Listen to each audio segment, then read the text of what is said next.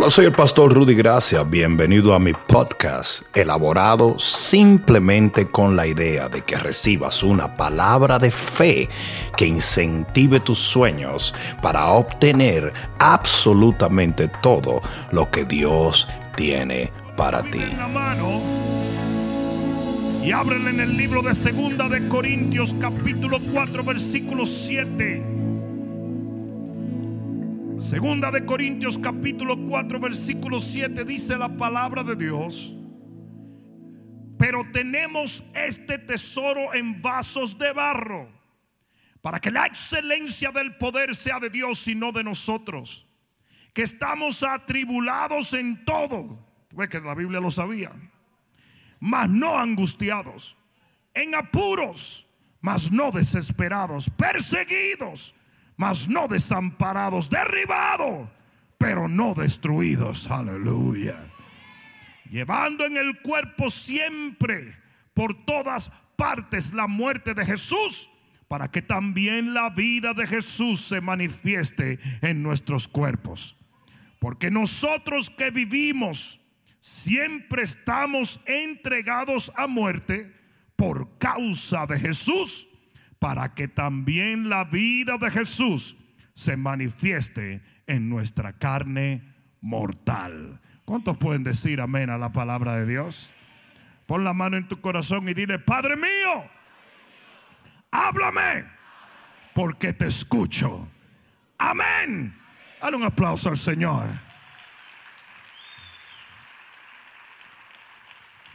Siéntate un momentito. Sí, eso es algo bastante contradictorio. El pasaje que acabamos de leer es algo que pareciera contradictorio más bien. Porque si Dios sabía, y cuánto ustedes saben que el Señor lo sabe todo, si Dios sabía que íbamos a ser atribulados, que íbamos a ser apurados, que íbamos a ser perseguidos y que íbamos a ser derribados. Entonces, ¿por qué? Pone la salvación, pone el Espíritu Santo en un vaso frágil. La Biblia nos enseña que no puede haber nada más frágil que el barro. Y la Biblia dice que el Señor nos deja siendo barro y pone dentro de nosotros algo divino. Pero aquí es donde está la respuesta a esto. Él lo hace para que la excelencia del poder sea de Dios y no de nosotros. Y te voy a decir por qué. Porque tú eres un mensaje caminando en dos piernas. Te lo voy a decir otra vez. Usted es un mensaje la Biblia dice que usted es una lámpara y la lámpara no hablan. La gente te tiene que mirar, la gente tiene que ver tu vida, la gente tiene que discernir tu vida y saber que Dios está contigo. La Biblia dice, dale un codazo que te tu lado, la Biblia dice que tú eres una carta abierta para ser leída por todos. Y cuando la gente lee tu vida, ellos quieren ver una sola cosa y es que Dios está contigo. Es importante que tú entiendas que el mensaje más importante a tu familia, a tus amigos, eres tú. Y por eso Dios permite que tu fragilidad permanezca junto a la gloria con la cual Él te llena por dentro. ¿Alguien está entendiendo? Es por eso que usted no se puede parar delante del enemigo y decir, em, mayor soy yo que el enemigo. Porque eso no es cierto. Pero usted sí puede pararse y decir, mayor es el que está en mí que el que anda en el mundo. Mayor es mi Dios que el cáncer. Mayor es mi Dios que el problema, la tribulación, la gente persiguiéndome, la situación económica. Mayor es el que está en mí. Porque la excelencia del poder tiene que ser de Dios y no tuya. Si es interesante que nosotros siendo frágiles, obtenemos grandes victorias. Y como tú eres un mensaje, dice en el versículo 7, mira lo que dice en el versículo 7, que Dios quiere hacer de ti un mensaje de poder. Porque cuando tú eres un vaso de barro y de todas maneras triunfas, entonces la gente se da cuenta que el poder de Dios está en ti. En el versículo 8 y 9, Dios quiere hacer un mensaje de su cuidado, porque en el 8 dice que estamos atribulados, que estamos en apuro, que estamos eh, eh, eh, perseguidos, que estamos derribados, pero nunca desamparados o angustiados o abandonados. Y Él quiere que tu vida sea un mensaje donde la gente vea que Él está contigo y si Él está contigo, ¿quién contra ti? Dios quiere hacerte un mensaje de acuerdo al versículo 10 de su presencia. En el versículo 10 dice, llevando en el cuerpo siempre por todas partes la muerte de Jesús, para que también la vida de Jesús se manifieste en nosotros. En otras palabras, cuando la gente te vea venir atacado por el enemigo y te vea triunfar por el poder de Dios, ellos se van a dar cuenta que en medio de tu casa, en medio de tu negocio, en medio de tu familia está Él. Dios quiere hacerte un mensaje de propósito, porque en el versículo 11 dice que por causa de Él estamos entregados a la muerte, pero por esa misma causa estamos llenos de vida. Y por lo que tú haces para Dios, el enemigo te persigue, pero al final la victoria es tuya. Oh, si yo fuera tú, yo dijera amén. Todos estos mensajes dicen una sola cosa. Y es el poder de la intervención divina. El Señor no te va a abandonar. Él no te va a dejar por más problemas que tenga. Él estará allí contigo. Él nunca se va de tu lado. Él siempre está en tus asuntos. Y precisamente, precisamente eso es lo que el enemigo no entiende. El enemigo y la gente solamente ve el barro, la debilidad nuestra. Y eso mismo lo usa Dios como una carnada. Para que cuando el enemigo te ataque por tu debilidad, le salga el león de la tribu de Judá que tú llevas dentro. La gente ve el barro el enemigo ve el barro. Tus enemigos ven el barro. La gente que te condena y te persigue ve el barro. Porque no pueden ver lo que llevas dentro. Y lo que llevas dentro es un tesoro de Jehová. Es la gloria de Dios.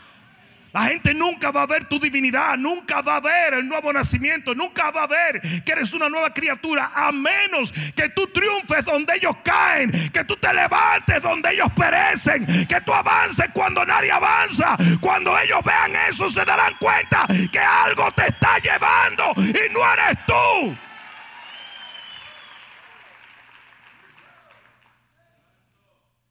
Si cuando Goliat miró a David, Dijo, ¿y este muchachito?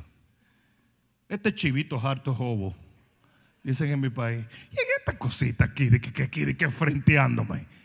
Le dijo, mira muchacho, seré yo un perro para que tú hagas con palo y piedra. ¿De loco que tú estás? Te voy acabar. Lo vio flaquito. Todos los hermanos de David eran tipos grandes, guerreros, entrenados para la guerra, diestros en las almas. David no. David para colmo se aparece con una onda y una piedra. Y por eso fue que Goliat lo tuvo en poco. Dice que lo tuvo en poco. Y eso es exactamente lo que pasa con mucha gente que está a tu alrededor. Ellos te toman en poco. Y cada vez que tú dices, voy para allá o vengo para acá, te dicen, no, hombre, tú no vas para ningún sitio. Ah, ese se calla mismo, ese no va para ningún sitio. El enemigo lo va a... No, no, no, no, no.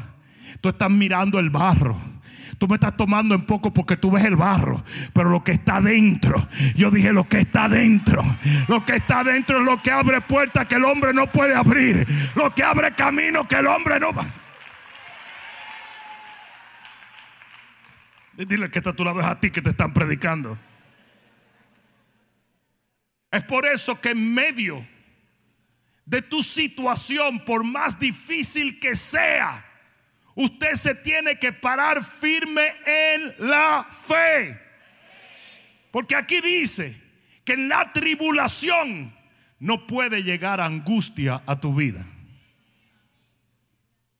Y si estamos atribulados en todo, que quede bien claro que dice en todo, todo lo que tú hagas, el enemigo va a causar tribulación. pero tú no puedes angustiarte. Yo dije, tú no puedes angustiarte. Dice que estás en apuros, pero no puedes desesperarte. Dice que estás perseguido, pero nunca te sientas desamparado. Dice que estás derribado, pero nunca serás destruido. Tú necesitas entender lo que segunda de Corintios capítulo 1 versículo 3 dice, que es exactamente donde comienza este discurso del texto que acabamos de leer. Pablo comienza hablando de esta manera. Chequea esto. Bendito sea el Dios y Padre de nuestro Señor Jesucristo, Padre de misericordia y Dios de toda consolación, el cual nos consuela en todas nuestras tribulaciones. Ahí es donde Pablo empieza a hablar de lo que termina diciendo cuando dice, somos, eh, ah, vasos de barro, pero tenemos un tesoro dentro. Dice, para que podamos también nosotros consolar a los que están en cualquier tribulación por medio de la consolación con que nosotros somos consolados por Dios. En otras palabras, de como Dios te levante, te rescate, te sane y te restaure, tú vas a ayudar a otros a echar adelante. Versículo 5. Porque de la manera que abundan en nosotros las aflicciones de Cristo, ¿cuántos saben que abundan las aflicciones de Cristo? Así abundan también por Él mismo, por Cristo, nuestra consolación. Por donde te llega un problema, llega también el milagro, llega la respuesta, llega la bendición. Pero si somos atribulados, ¿hay alguno atribulado aquí? Es para vuestra consolación. Lo que a mí me pasa es para que yo reciba la bendición de Dios y luego te la pase a ti dice, y salvación. O si somos consolados, es para ver es para vuestra consolación y salvación, la cual se opera en el sufrir de las mismas aflicciones que todos también padecemos. Que quizás tú no estás entendiendo lo que Pablo está diciendo en este momento. Que la tribulación viene para que obteniendo yo la bendición te sea de bendición a ti. Para que tú seas consolado, redimido, levantado. No sé si alguien me está entendiendo. Mira lo que dice aquí. Dice, y nuestra esperanza respecto de vosotros es firme, pues sabemos que así como sois compañeros en las aflicciones, también lo sois en la consolación. Aquí es donde viene los Heavy Duty Funky Robbie Wow. Porque Pablo va a compartir una experiencia que él tuvo para afirmar el punto que acabamos de hacer.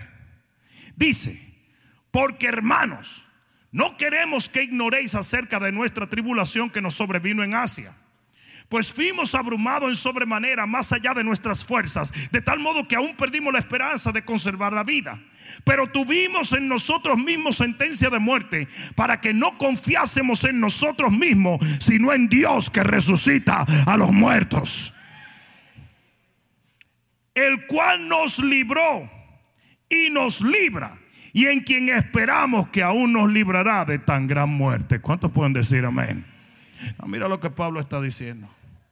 Hermanos, cuando recibimos tribulación, cuando somos perseguidos, cuando somos derribados, lo somos para una sola cosa. Y es para que el testimonio de nuestra vida obre para bien en la vida de ustedes. Dios te usa como un ejemplo de bendición. Y si nosotros entendiéramos eso, entonces no llamaríamos a la tribulación una maldición.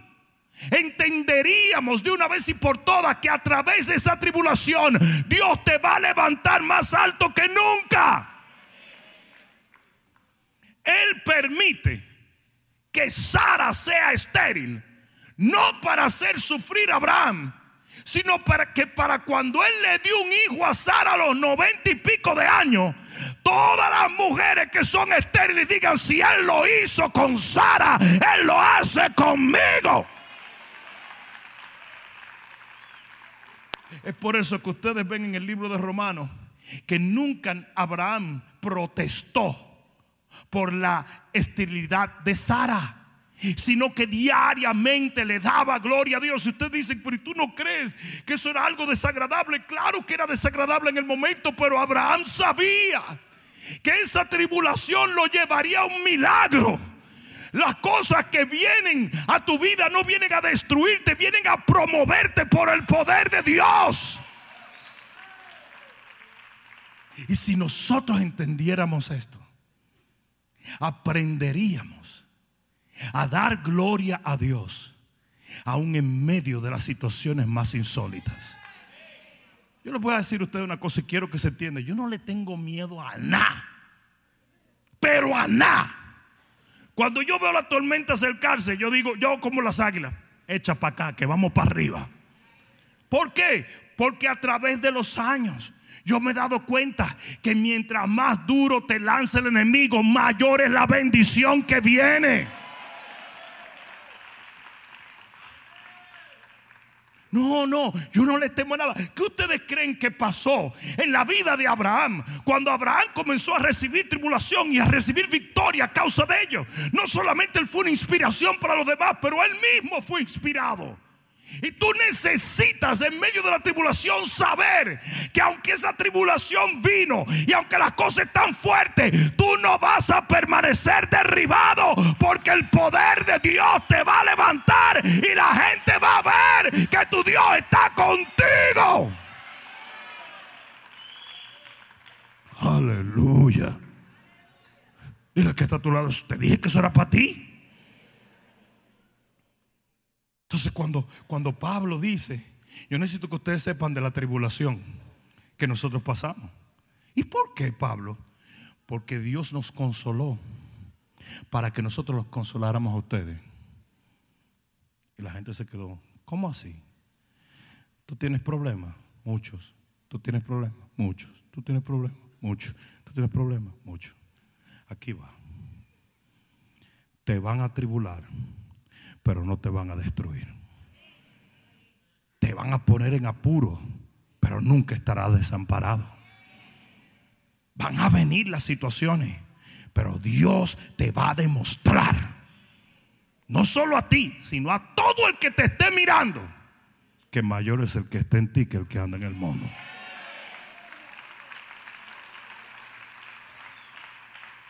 A eso se debe, a que tú eres barro para que la gente te vea frágil y diga, si este hombre salió adelante en esa situación, es porque Dios está con él. Porque Él es un hombre igual que yo. Él es tan frágil como yo. Él es uno igual que yo. Pero tiene un Dios que es maravilloso. Ustedes quieren que yo le diga a ustedes dónde está el error de la iglesia. En endiosar a los hombres. Endiosar a los seres humanos. El Señor quiere que se sepa que usted es barro. El Señor quiere que se sepa que usted es frágil, pero la religión endiosa a la gente, lo mete en una super espiritualidad y le quitan la gloria a Dios. No hay gloria en nosotros, toda la gloria es de Dios. Seguimos siendo barro. El poder que hay en nosotros no lo es, es un tesoro de poder y de gloria. Por eso es que Dios nos deja siendo barro para que la excelencia del poder sea de Dios, no de nosotros. Porque yo no tengo 100 millones. Por lo mismo que Dios no dejó que el pueblo tuviera masa para cocinar pan en el desierto. Si ellos hubiesen tenido masa para hacer pan y hornos y todo ese tipo de cosas, no llueve maná del cielo. Hello. ¿Sí o no? Si ellos hubieran tenido para comprar codornices, las codornices no vienen por el poder de Dios. Y eso, ¿qué testimonio hubiese sido para los pueblos que estaban alrededor?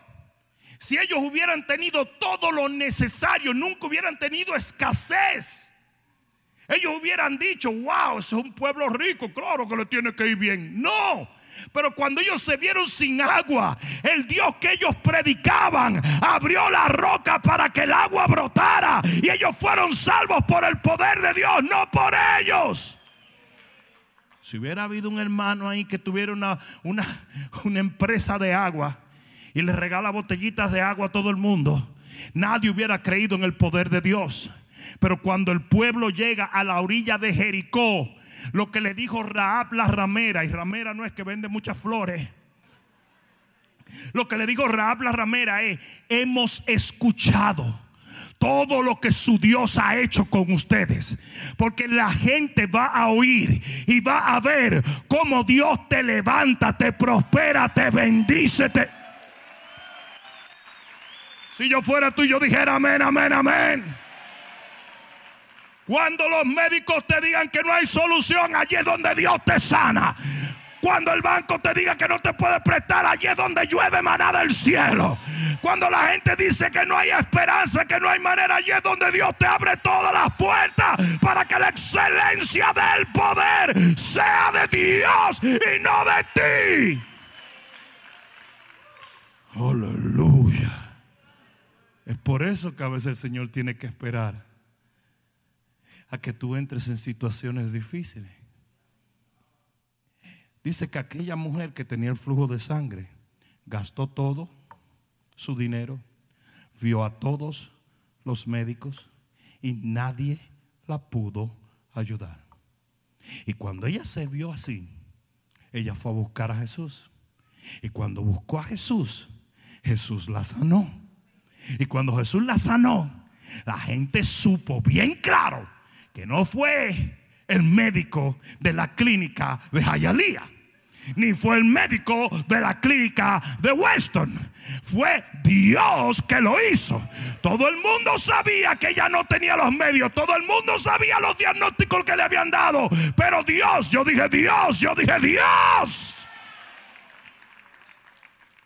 Yo me imagino que ella misma dijo, ah, I Ahora entiendo. Ahora es que entiendo. ¿Por qué tuve que atravesar por todo esto? para que Dios se glorificara en mí. ¿Alguien entendió eso? Y ustedes dirán, entonces, pastor, si todo este diseño de ser atribulado para ser rescatado es un diseño de Dios, ¿dónde es que se daña el asunto? Qué bueno que lo preguntas. Hay un elemento que entolla todo esto que yo te estoy diciendo. Y usualmente ese elemento entolla todo lo que Dios quiere hacer. Se los digo. Le, digo el elemento. La gente.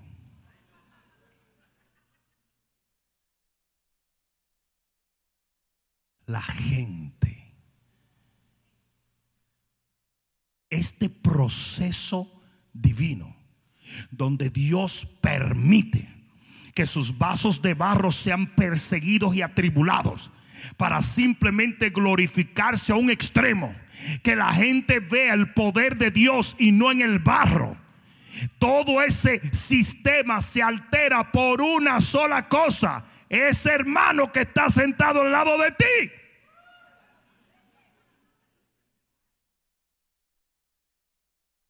Sinforosa, furufa religiosa. Ese es, eso es lo que altera este proceso. La religiosidad de los individuos. ¿Te lo pruebo? Ok. Juan 9.1. Juan 9.1. Mira lo que dice la palabra. Al pasar Jesús vio un hombre ciego de nacimiento. Y le preguntaron sus discípulos, diciendo, rabí, ¿quién pecó para tuitearlo? Dame el chisme, Señor. Give it to me, baby. ¿Quién pecó? Este o sus padres. Espérate, Pedro. No lo ponga en Facebook todavía, que él no lo va a decir ahora. Esa es la preocupación de la gente. ¿Quién fue que pecó? Este o su padre para que haya nacido ciego. Respondió Jesús. Y esto le voló la cabeza, como te la tiene que volar a ti. No es que pecó ni él ni su padre. En otras palabras, nadie pecó. ¿Qué? ¿Cómo? ¿What? Sino para que las obras de Dios se manifiesten en él. Por lo tanto, cuando a ti te viene un problema, y la hermana Furufa González te dice, es que te tiene que estar en pecado. Eso tiene que estar haciendo algo malo. No, no, no, no, no. El Señor permitió esto para que su gloria y su poder se manifieste en mi vida. ¿Alguien entendió eso? No, yo no sé si tú lo estás viendo, pero eso es la Biblia. Se dieron cuenta que esta era la Biblia, ¿verdad? Se dieron cuenta que era la Biblia, ¿verdad? Y se lo leí en Reina Valera. Para que después no digan nada. Si el hombre siempre busca pecado. Y el hombre siempre está diciendo, mm, mm, ahí hay pecado, ahí hay pecado, ahí tiene que haber pecado. Jesús le dijo, no hay pecado. Entonces, a mí no me gusta Jesús porque entonces uno no tiene nada que poner en Facebook. Si Jesús dijo que no había pecado, y Él es el único que conoce los corazones, créanme que no había pecado. Ni Él ni su padre. Ay, Señor, y entonces, como ese tipo está pasando las mil y una. Dice, no, tranquilo. Sabemos que le ha pasado. Pero ahora viene el propósito de su dolor. Y es que las obras gloriosas de mi Padre se manifiesten en Él. ¿Y para qué?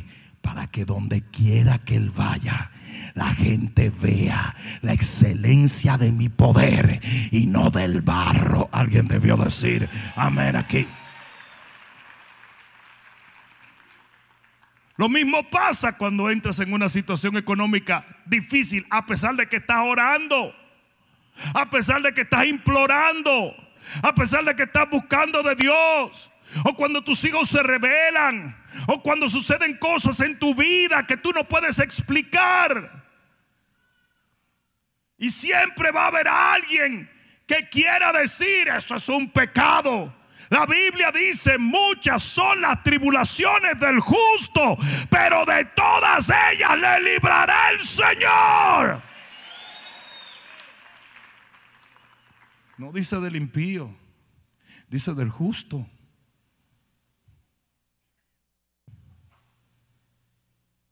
Pero el hombre siempre va a hacer eso. Eso no es ahora que se puso de moda eso. No, no fue Facebook que lo puso de moda. Facebook es solamente una plataforma que proyecta la basura del corazón de algunos cristianos. Es tan simple como eso. O proyecta el amor y la luz, la compasión y la gracia de otros cristianos. Es una plataforma. Es como el teléfono. El teléfono no es ni malo ni bueno. Pero usted lo puede usar para hacer maldad o lo puede usar para hacer bien. ¿Ustedes se creen que esos que están todo el tiempo en Facebook acusando a fulano, a sutano y a mengano están libres de pecado? Absolutamente no. Todo lo contrario de lo que está lleno el corazón. Cuando David fue el profeta y le dijo un hombre se robó una ovejita, dijo, maten ese hombre, dijo ese hombre eres tú, pues perdónenlo entonces. Cuando Judas Escariote Dijo, no puedo creer que están desperdiciando ese dinero. Todo el mundo dijo, wow, Judas, qué espiritual es Judas. Dice, y el mismo Señor pone ahí por el Espíritu, no porque le importaran los pobres, sino porque se estaba robando el dinero. Porque a Dios tú no lo engañas. Tú engañas a fulano y a mengano, pero a Dios no lo engaña a nadie. Ustedes saben lo espiritual que se veían los tipos con las piedras. Vamos a apedrear a esta mujer que encontramos en adulterio. Jesús dijo, ok, pero para hacerlo tienen que estar libres de pecado. Hijos de la chancleta, ninguno estaba libre de pecado. Entonces ellos le iban a entrar a pedrar a una mujer. Todo el mundo tenía ladrillo y bloque. A una mujer que estaba tan mal como ellos. Pero ellos se sentían con derecho a la gracia de Dios. Pero la mujer no. Porque ese es el problema. El problema es que todos nosotros creemos que somos digno de gracia para nosotros, pero el otro no. La misma gracia. Yo dije, la misma gracia que te bendice a ti, bendice al otro. Ustedes saben que es una de las frustraciones grandes de los pastores, ¿verdad? Que los pastores predican gracia y gracia y misericordia. Oh, ay, todo el mundo, vamos para adelante y Dios te perdona y Dios te ama. Y después el pastor hace algo, todo el mundo, uh, mm, Cuco tiene, Cuco tiene. ¿Qué pasó? Yo no te prediqué gracias por mucho tiempo. No, no, no, pues tú estás mal. Es un lío, ¿verdad? Así mismo es. Juan 11.4. Juan 11.4. Si te atreves todavía. Cuando Jesús viene y le dicen que Lázaro se está muriendo, él dice, esta enfermedad no es para muerte, sino para qué? Para la gloria de Dios. Cuando tú tienes un problema en tu vida, ese problema no vino para matarte, vino para glorificarte. Ahora muchos dicen, ah, no, pero yo cada tengo gripe para la gloria de Dios. No, no, no, no, no, no. Dios no se glorificó en la muerte. Por eso Él dijo, esta enfermedad no es para muerte. Porque Dios no es el autor de la muerte ni de la enfermedad. Lázaro era un hombre joven que se enfermó y en ningún momento Dios dijo, esa enfermedad es para, es para que Dios se glorifique. No, Dios no se glorificó con la enfermedad ni en el funeral. Dios se glorificó cuando lo levantó de los muertos. Dios no se glorifica en el pecado, se glorifica en la gracia. Dios no se glorifica en el problema, sino en la solución. Se lo puedo traducir para poder ponerlo en el contexto que estamos hablando. Lo que el Señor dijo claramente fue que Él permitió que Lázaro, King, pero no porque Él le cayera mal Lázaro, al contrario era su pana, era su amigo. Por eso cuando Jesús llora por la incredulidad de la gente, pensaron que lloraba por Lázaro. Y Jesús llorando porque no encontraba a nadie que creyera. Lázaro era de sus mejores amigos. Y de repente Jesús dice, eso se permitió que él atravesara por eso, pero con una sola condición, que yo lo levantara de los muertos y Dios sea glorificado en el ministerio de él. Dios va a hacer de ti una película de éxito a través de todos tus problemas. El Señor te va a llevar adelante y tu final será un final feliz donde Dios usará tu vida para consolar a otros. Ay, que alguien va a tener que decir amén. Aleluya. Aleluya. Yo, no entiendo por qué los pastores tienen que atravesar por tantas cosas. Claro, sino cómo se glorifica a Dios. Cómo somos nosotros un mensaje que la gente pueda relacionar su vida con la nuestra. No sé si me están entendiendo. Es por eso que Pablo decía, yo soy el primero que soy atribulado en todo y perseguido en todo. ¿Alguien está entendiendo eso? La Biblia dice que Job tenía unos amiguitos. ¿Qué clase de amiguitos tenía Job? Job está atravesando por una situación muy difícil en su vida. ¿Sí o no? Amén. Todas las tribulaciones que tú te imaginas que tú tienes, ponla toda en un paquete y multiplícala a la quinta potencia. Eso estaba Job pasando. Job pasó por enfermedad. Job pasó por muertes de sus familiares. Job pasó por bancarrota. Y espérate, después de ser un tipo que lo tenía todo, que de paso Dios dijo que era un varón perfecto en el Viejo Testamento. Ser perfecto hoy no era como ser perfecto antes. Y como quiera atravesó por todo eso. Y por un momento, yo estoy seguro que Job, que tenía una relación perfecta con Dios, porque el hombre sale hablando y conversando con Dios y Dios hablaba con él. Mira, qué chulería. Porque en medio de la tribulación Él nunca te va a abandonar. Y Job tuvo las experiencias más gloriosas con Dios en su valle. Hasta ahora me están entendiendo. Porque la Biblia dice, aunque ande en valle de sombra y de muerte, no temeré mal alguno. ¿Por qué? Porque tú estás conmigo. Porque tú estás conmigo. Tu vara y tu callado me infundirán aliento. Entonces, si te están infundiendo aliento es porque tú puedes experimentar desaliento en ese valle. Aderezas mesa delante de mí. Eso está chévere. Porque eso quiere decir que Dios te va a bendecir. Pero dice, en presencia de mis angustiadores. Mira el restaurante al cual te lleva el Señor. La gente que te causa angustia, Dios te va a tender un banquete delante de ellos. Y ahí mismo, ahí mismo, se va a glorificar y te va a ungir la cabeza hasta que rebose el aceite.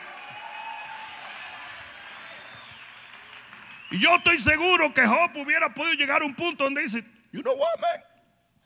Yo sé que Dios está conmigo porque yo lo tengo aquí, yo estoy hablando con Él. ¿Cuántos ustedes entienden? Que por más difícil que sea la situación, si Dios está presente ahí, como que no está tan difícil la cosa, ¿no? Pero de repente llegó Melchor, Gaspar y Baltasar con regalo de disparate y comenzaron, tú ahora desechas a Dios en un momento así, ríndete que Él te está castigando, ñañaroso. ¿Por qué? Porque tú puedes estar pensando que detrás de tus tribulaciones vienen las bendiciones hasta que aparece ese religiosón baboso y plagoso que viene a decirte a ti, no, no, es que lo que tú está pasando, porque es que tú, yo, yo, sabía, yo sabía que te iba a pasar. Eso, eso, eso, eso lo sabía yo, eso lo sabía yo. Si me lo hubieran preguntado, yo te lo digo, yo, yo lo sabía. Lo más chistoso es que todos los que te dicen que tú estás siendo castigado están peor que tú. Y tú dices, un, día, yo, recuerdo en el contexto de la partida de la pastora, alguien vino y me dijo, en su soberanía, Dios te ha hecho pasar por esto. Y, es un castigo de Jehová. Y el hombre se rinde ante el castigo de Dios. Yo dije, ¿y qué castigo te dieron a ti? Porque tú eres el diablo comparado conmigo. Era un pastor, sí, un pastor amigo mío. pero tú, a ti se te olvida que tú me confiesas las cosas a mí, ¿verdad? Yo te sé todos los trapos y tú eres el diablo. ¿Dónde está tu castigo? No sé si me están entendiendo. Tú puedes entrar en una situación difícil sabiendo que vas a salir victorioso, pero siempre aparece esa gente que te baja de la nube. ¿Sí o no? Sin embargo, en Santiago, en Santiago 5:11, el Señor Jesús por el Espíritu dice lo siguiente.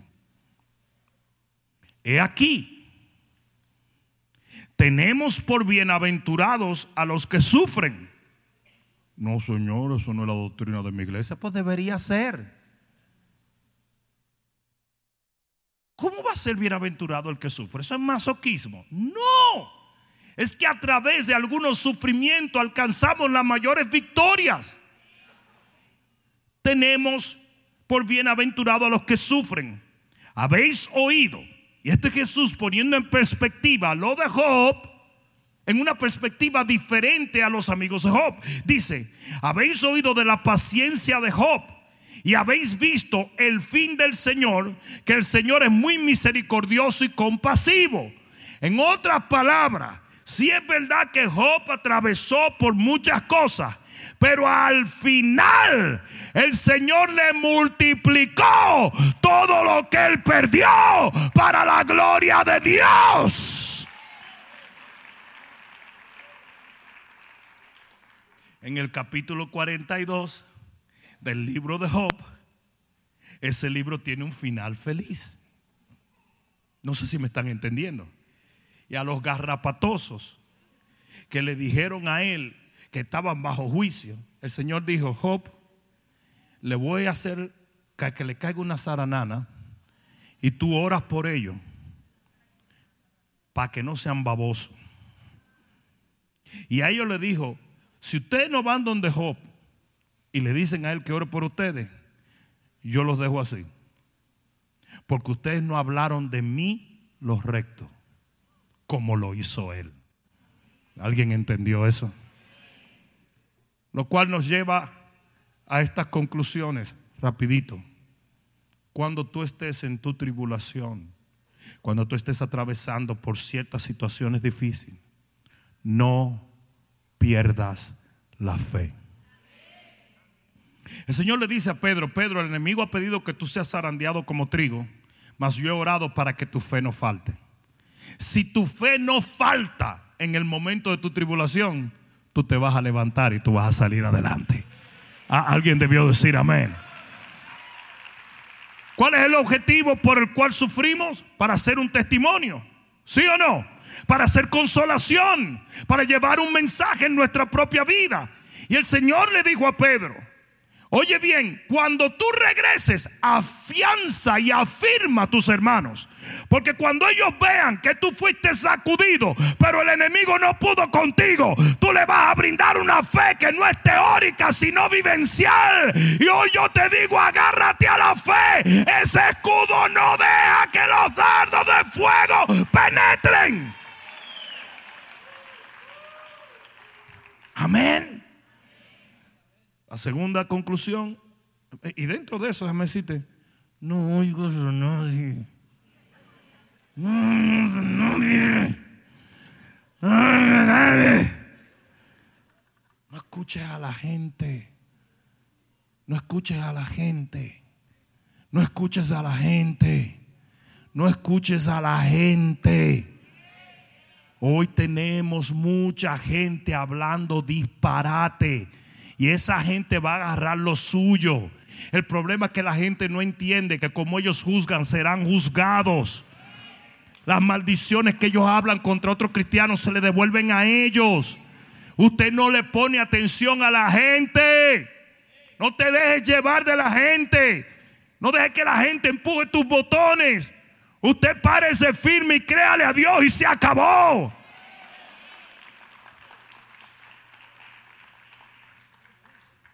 Yo no sé si a ustedes le ha pasado esto, pero en los momentos difíciles a mí me, a mí me, yo confío en Dios, yo he aprendido eso.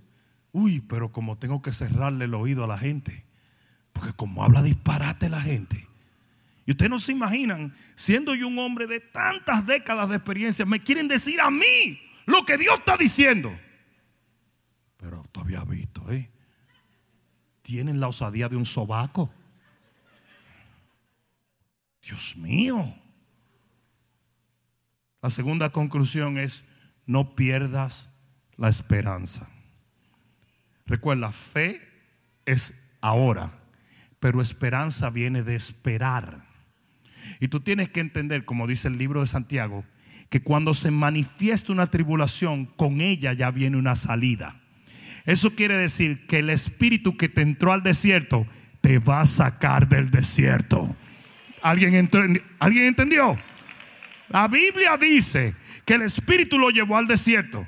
Pero la Biblia dice que cuando Él sale del desierto, Jesús salió con el poder para sanar. El mismo Espíritu que te entra en el desierto te saca de ahí. Y usted tiene que mantener su esperanza viva. Usted va a salir adelante. Yo dije, usted va a salir adelante. Quizás luce feo ahora, pero en el nombre de Jesús, la puerta se va a abrir, la bendición se va a derramar, la gloria de Dios te va a llevar adelante.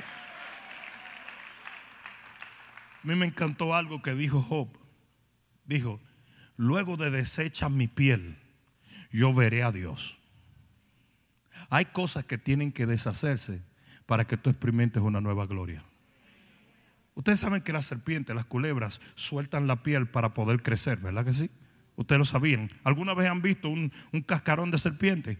Si ellas no sueltan esa piel, ellas no pueden crecer. Y a veces tiene que deshacerse tu piel. Hay cosas que tienen que romperse, que quebrarse, que pasar de tu vida. Te tienen que shave it off. No sé si me están entendiendo. Hay cosas que tienen que quedar atrás. Cosas que una vez te protegieron, pero ya no sirven para protegerte. Solamente sirven para estancarte. No sé si me están entendiendo. Hay cosas que una vez te dieron vida que ya no te van a dar vida porque están muertas en sí. Ah, se van a quedar como que no es con ustedes, ¿verdad?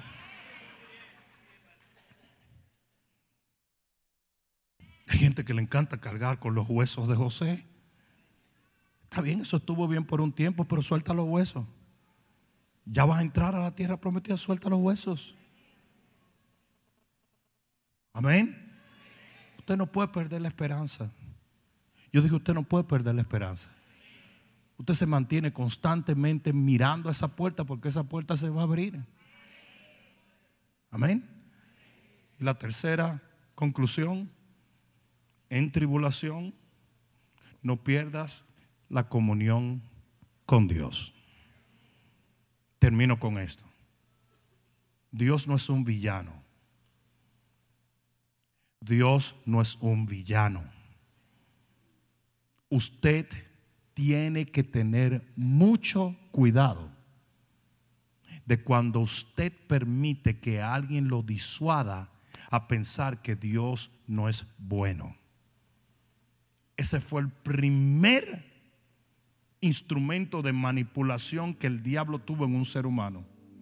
Le hizo pensar a Eva que Dios estaba confabulado con él. No sé si me están entendiendo. ¿Saben lo que le dijeron a Job? Le dijeron, Job, fuego del cielo, fuego de Dios mató a tus hijos. Imagínate. Después de ahí, como tú oras. Si Dios es el que está matando la, la familia mía, le da una gripe a uno y yo digo, ya ríndete porque te fuiste. ¿Sí o no? Dios no es un villano. Y en medio de la tribulación, lo peor que le puede pasar a un individuo es pensar que Dios no está con ellos. Los discípulos estaban en medio de la mar y cuando vieron a Jesús lo vieron como un fantasma. Y eso sucede mucho en el pueblo de Dios. En medio de tu tormenta el Señor quiere rescatarte y usted lo ve como un villano. Él es Dios, Él es bueno, Él te ama, Él no te abandona, Él es el mismo siempre.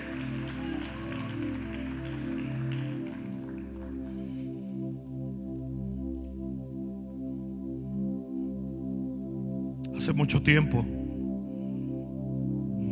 en la ciudad de Dallas, un amigo mío se estaba mudando. Y nosotros le estábamos dando una mano para que él se mudara. Y resulta que él tenía un perro precioso, un Akita japonés. Ese perro pesaba como 140 libras. Era bello ese perro. Parecen mucho a los Siberian Huskies pero son más fuertes. Y yo recuerdo que llegamos a, la casa y él agarró el perro y lo amarró en un árbol. Estamos todos sacando las cosas del yujo cuando de repente cae un rayo. Estaba bien nublado todo y cae un rayo, pero de esos rayos, mano, que te hacen arrepentirte de cosas que tú no has hecho. Y todos nos sacudimos con el rayo y de repente nos damos cuenta que el perro comenzó a correr despavorido y corriendo como estaba amarrado con una cadena, se enredó en el árbol y se estaba ahorcando. Nosotros corrimos al perro. Mi amigo corrió, pero cada vez que tratábamos de soltar el perro que se estaba ahorcando, nos tiraba a morder. Porque estaba tan friqueado, tan, tan pariqueado que no entendía que lo queríamos ayudar. Cuando perdió la fuerza y casi pierde el conocimiento, fue cuando finalmente logramos sacarlo, darle agua, ayudarlo y el perro sobrevivió. Nada que el enemigo desee más en tu vida y en tu momento de tribulación que tú pienses que Dios viene a destruirte y no a defenderte. Que tú veas fantasma donde tienes que ver a un Salvador. Que tú veas un Dios villano, un Dios literalmente sádico, en vez del Dios que te protege y te guarda. La Biblia dice que el ángel de Jehová campa alrededor de los que le temen y los defiende. Alguien debió decir amén. Y si te defiende es porque Él acampa cuando tú estás siendo atacado. Y tú no puedes ver el ángel de Jehová y pensar que Él vino a matarte a ti. No cometas el error que cometió Josué, que cuando ve al varón de la espada desenvainada dijo, ¿está conmigo o en contra mí? Y él le dijo, ninguno de los dos, yo soy el mero mero, yo soy el jefe. Si hay gente que solo ha aprendido a ver a Dios por sus actos y no por su soberanía y su bondad. Cuando Josué lo ve, dice, una de las dos, o vino a matarme o vino a ayudarme. Y él dijo, papá, ninguno de los dos. Yo siempre estoy aquí como el soberano Dios que hace las cosas. Alguien debió decir amén. Él le quiso decir a Josué, yo no vine porque tú eras bueno, porque tú eras malo. Yo no vine porque la causa tuya es buena o mala. Yo no vine por ti, yo vine por mí. Yo vine porque yo soy Jehová. Y Jehová quiere decir el yo soy. No el yo era, ni el yo seré. El yo soy. ¿Alguien entendió eso? ¿Alguien lo comprendió? Ponte de pie un momento.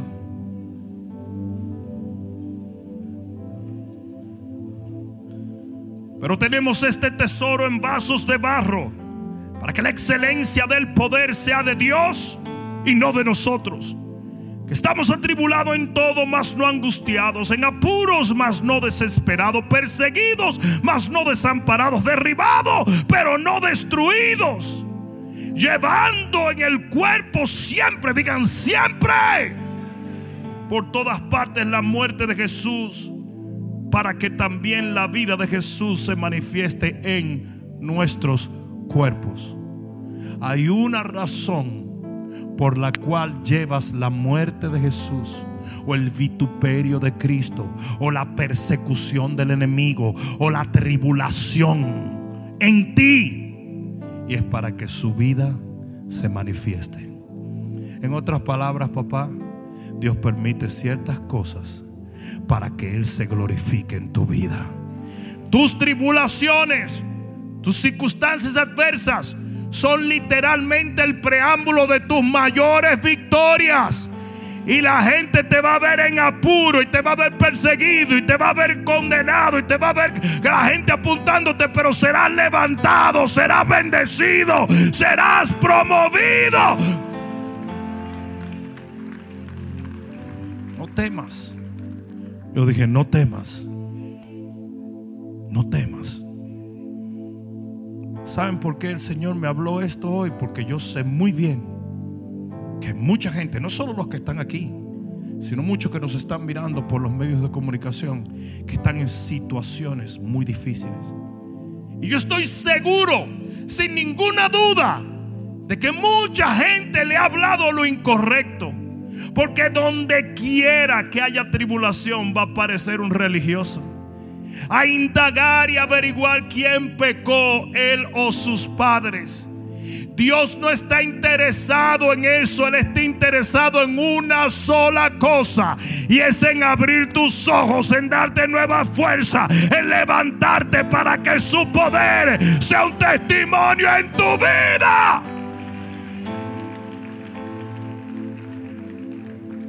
para que la excelencia del poder sea de Cristo y no de ti. Para que todo el que te vea sepa que tú no tendrás 10 millones de dólares en una cuenta. Si lo tienes, vamos a hablar de unas remodelaciones que hay que hacer. Y tú no tendrás toda la sabiduría del mundo y no tendrás todas las conexiones del mundo, pero tienes a Dios. Yo dije, tienes a Dios. Tienes a Dios. Yo dije, tienes a Dios. Es por eso que lo que está abajo va a avergonzar lo que está arriba por el poder de Dios. Y si tú eres una de esas personas, entonces ven un momento. Cierra tus ojos y levanta tus manos. Y vamos a terminar aquí adorando a Dios. Gracias, gracias Señor. Gracias Señor. Gracias Señor.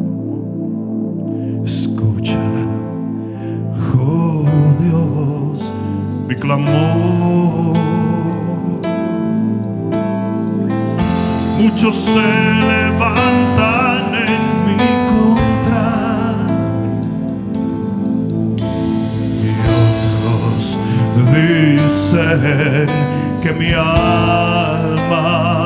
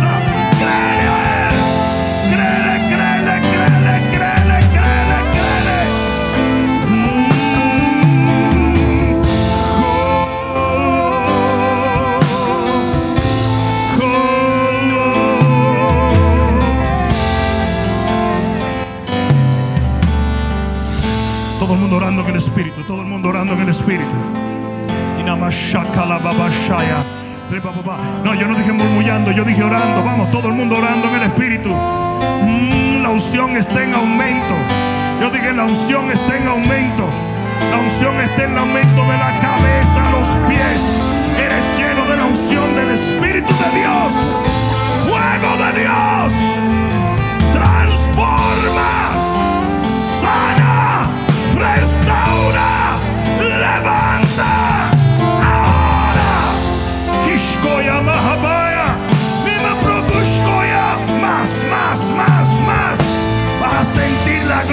Dios de una manera que no lo has sentido en mucho tiempo. Fuego de Dios. Ahora llena tu pueblo. Ahora, Señor. Recibe ahora la unción del Espíritu Santo. Recíbelo ahora. Mm,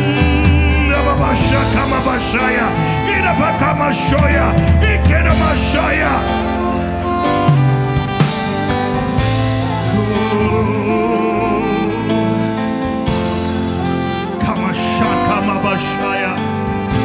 Enamabashakara Mabashaya. Abashokoro Mabashaya. Nana Dato Sodra Kimabaya Labakoshkoya.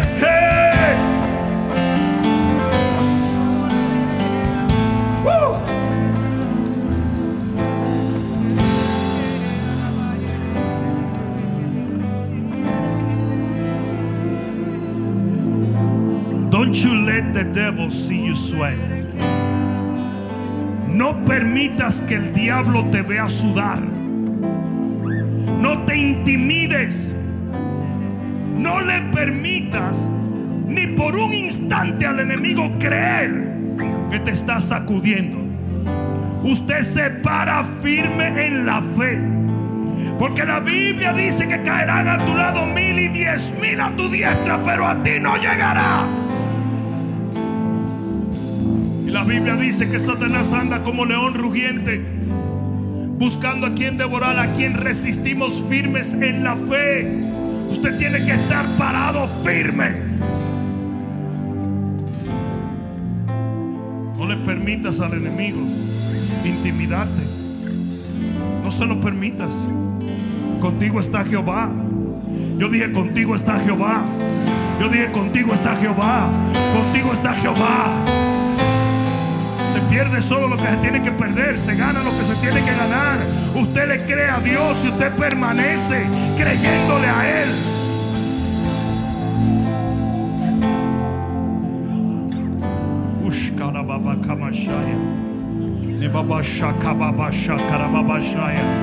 Uh, por un momento, ora, ora en el Espíritu, ora en el Espíritu, ora en el Espíritu, ora en el Espíritu.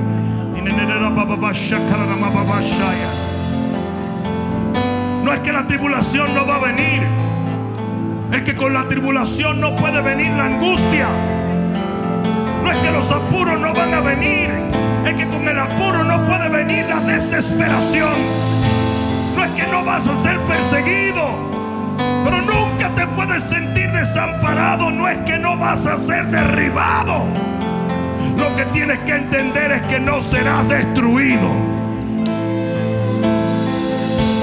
Estas cosas vienen simplemente para que la excelencia del poder de Dios se muestre en tu vida. Levanta tus manos al cielo. Padre, en el nombre de Jesús, de quien soy, a quien sirvo. Sé que esta palabra la has enviado al corazón de este pueblo.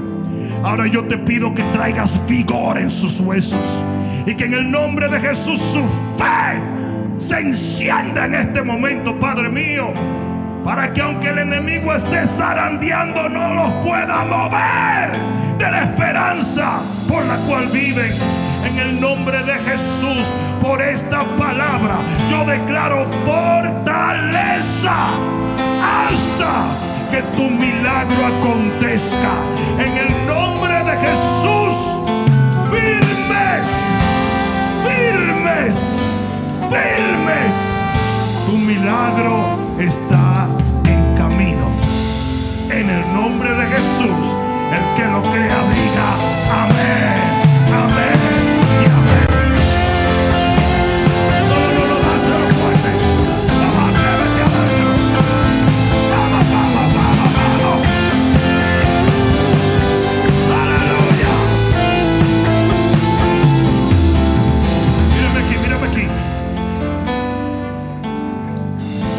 Bien. Escúchame en el nombre de Jesús. La Biblia dice que el justo no será movido jamás. Se lo digo otra vez. El justo no será movido jamás. Usted se para firme en la justicia de Dios, amparado bajo su espíritu, en la asignación que Él te ha dado.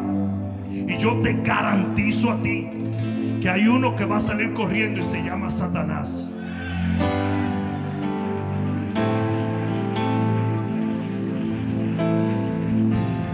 Para firme y le cree a Dios. Y Dios no lo va a poner en vergüenza. Amén. Te bendigo en el nombre de Jesús. Nadie venga solo este domingo.